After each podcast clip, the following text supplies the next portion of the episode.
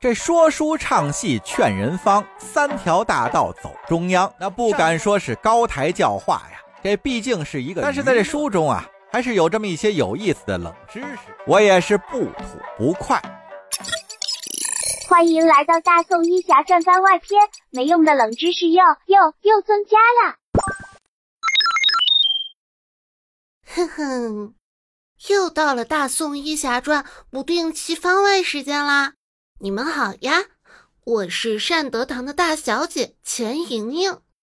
啊，不对，我是饰演钱莹莹的只大鼠，吱吱叫的吱，大老鼠的大和鼠。在书中呢，我已经有好几集没有出现了，你们有没有想我啊？就怪叶禅这个大木头，他让我去学草药，还说要考试，考不过就不能进他们叶家的门，害得我戏份都少了。不过呀，不学不知道，一学起来，那还真是长见识。嗯。原来啊，在我们大宋，医药科学已经这么发达了呀！哎，你们要不要一起听听？要是不听的话，嗯，那你们就只能等下午五点的证据更新啦。啊，就听我说说吧，也顺便点个赞，来个订阅，贡献点月票，再写个五星好评什么的。啊？什么什么？你们要听啊？啊，那我可就说了。众所周知，大宋朝是咱们中华文明科技文化发展异常灿烂的时期。古代四大发明之中的火药、指南针、印刷术三大发明，也都在大宋朝有了更广泛的应用。又是众所周知。在古代，自然科学和道教道士之间有着密不可分的关系。所谓悟道，也就是我们想尽办法试图对这个世界的本质进行探索的过程。东方的道士和西方的炼金术师是推动人类科学发展的先驱者。在咱们这个故事里说的大宋初年，就连皇帝也都非常的崇信道教。进而捎带着吧，对于道教之中的学科医药学啊，也就给予了相当的宽容和支持。早在宋太祖赵匡胤之时，就下旨转修《开宝本草》，并且在转修过程之中还吸收道士马志参加，作为主修官之一。后来，著名的高粱河车神赵光义也下令转修了《太平圣惠方》。主传者王怀隐也曾当过道士，赵光义还曾召见华山道士陈伯，与之促膝论道，并赐封号。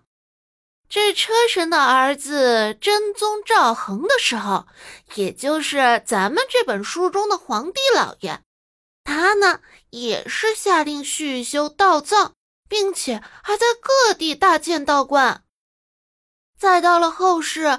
徽宗赵佶的时候，那对道教就更加的崇信了，甚至啊，他自封是教主道君皇帝，并且啊，这宋徽宗还亲自主持编纂医学书籍《圣经记》和《圣经总录》，在这两部书中也有着相当的篇幅，反映了他崇信道教思想的内容。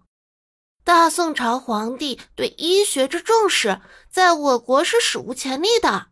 那既然是皇帝都这么喜好医道之术，在他们的影响下，文臣武将也多是投其所好，私下收集的医方著述，仅仅是在北宋时期搜集存世的医方与临床各科医书就有近百种。虽说啊，这本是臣子们对皇帝溜须拍马的行为，但是客观上也促进了医药学的发展，为后世留下了宝贵的文化遗产。还不仅仅是医方，有宋一代朝廷对于医政也是尤为重视。据《宋史·宋会要辑稿》《宋刑统》等记载，仅北宋时期颁布的医药卫生诏令就有二百多条。在这些医师诏令中，以派遣医师防治疾病者最多，哎，也就是说啊，把这个医生派到当地去预防一些疾病，还有一些关于征集、校正、编撰医学书籍的政令。举办社会慈善机构和医院的政令，改革与普及医学教育的政令，提高医学与医师社会地位的政令，重用道士医生和草泽医生的政令啊，还有还有，就是开办卖药所，实行药品专卖的政令。当时啊，可是开了官方的药店，也就是大宋的国营药店。最初呢，它被叫做赎药所。是专门为人民提供药品需求的。在大宋朝的法典《宋刑统》之中，有关医德、医疗事故、民众医药、饮食卫生、卫生保障、囚犯医药卫生管理等医事管理，都制定了严处的法规。在这些律令中，将医生的责任事故、技术事故区别对待。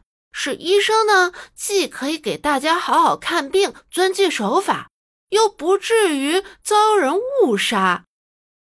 同时呢，也对工匠、奴婢、士兵等下层人的医药保障问题做出了具体规定。在这其中呢，许多措施在当时其实非常具有进步意义。就比如说吧，像咱们的故事中所提到的翰林医官院和太医局，就是大宋朝廷设置的专门负责行使医政和专门负责医学教育的两大部门。听说啊，想要通过太医局的考试，可是一点儿都不轻松呢。没想到叶禅这个大木头，竟然一次就考过了，还成为了翰林医官。提到这件事，我就不和你们聊了。我还是继续去认药材吧，不然啊，我和叶禅之间的差距可就越拉越大了。嗯。